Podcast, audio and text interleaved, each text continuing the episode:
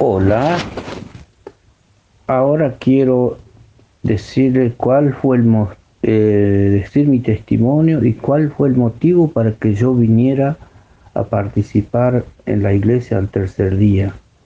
De cuando salí de mi pago de la provincia del Chaco, salí con una decisión de venir a, a salvar mi vida, a, buscando un refugio, y tomé una decisión arriesgando mi vida me vine a...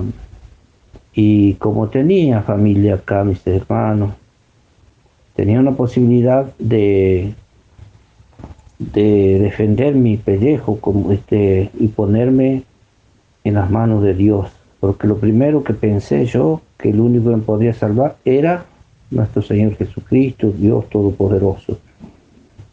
Y en ese motivo vine ya con una decisión de creía yo que me iba a desocupar muy enseguida, vine con los chicos trayéndolos a mis dos hijos.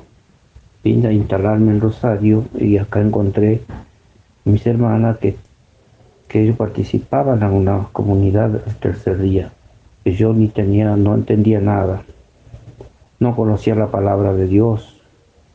Y en este, y en este tiempo, ahora que yo conozco la palabra de Dios y me está llevando por un buen camino, puedo comentarle, contarle y, darle gracias al Señor, a Dios Todopoderoso, eh, con el acompañamiento de nuestra eh, comunidad del tercer día. Le doy gracias a, mis hermanas y a todos. Primero, por supuesto, que está Dios por delante. Gracias a Él estoy vivo, estoy sano.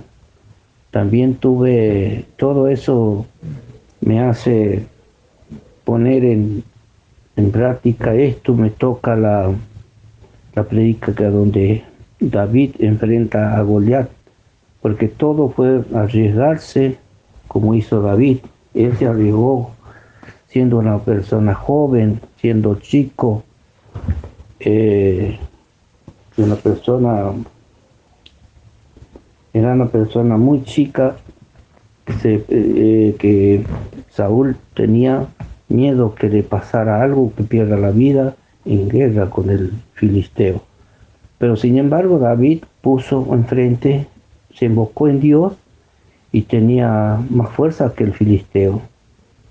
Eh, confió en él y confió en Dios, se entregó a él y lo puso a Dios adelante y encaró, y le encaró al filisteo con la, con la esperanza que él era el ganador.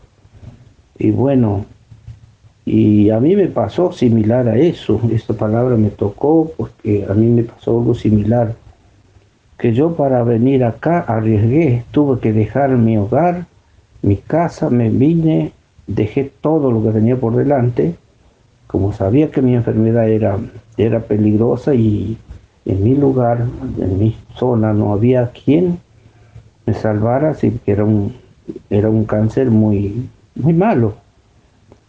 Y, en eso estuve hablando con la familia que me podía traer acá a Rosario, traer, o sé que me invitaron, me tuve que venir, invocando todas las cosas en Dios y que como dice la hemorroísta, yo tendría mi esperanza solamente tocando el manto, como decía la, eh, la, hemorroísta, que, que, ella se conformaba con solo tocar el manto para, y basta para sanarse, así como la palabra del Señor.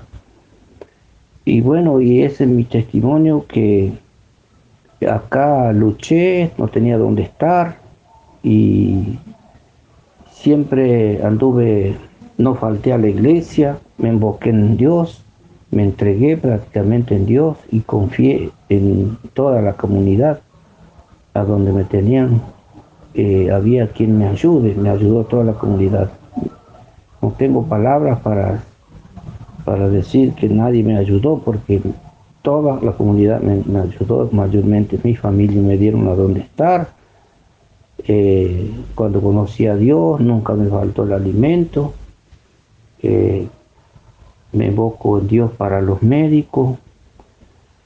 Eh, me invoqué en Dios para tener dónde estar, conocí la palabra de Dios, a donde nunca había pensado, pensé que, que yo pensaba que con solo tener fe en Dios era demasiado y sin embargo no es así.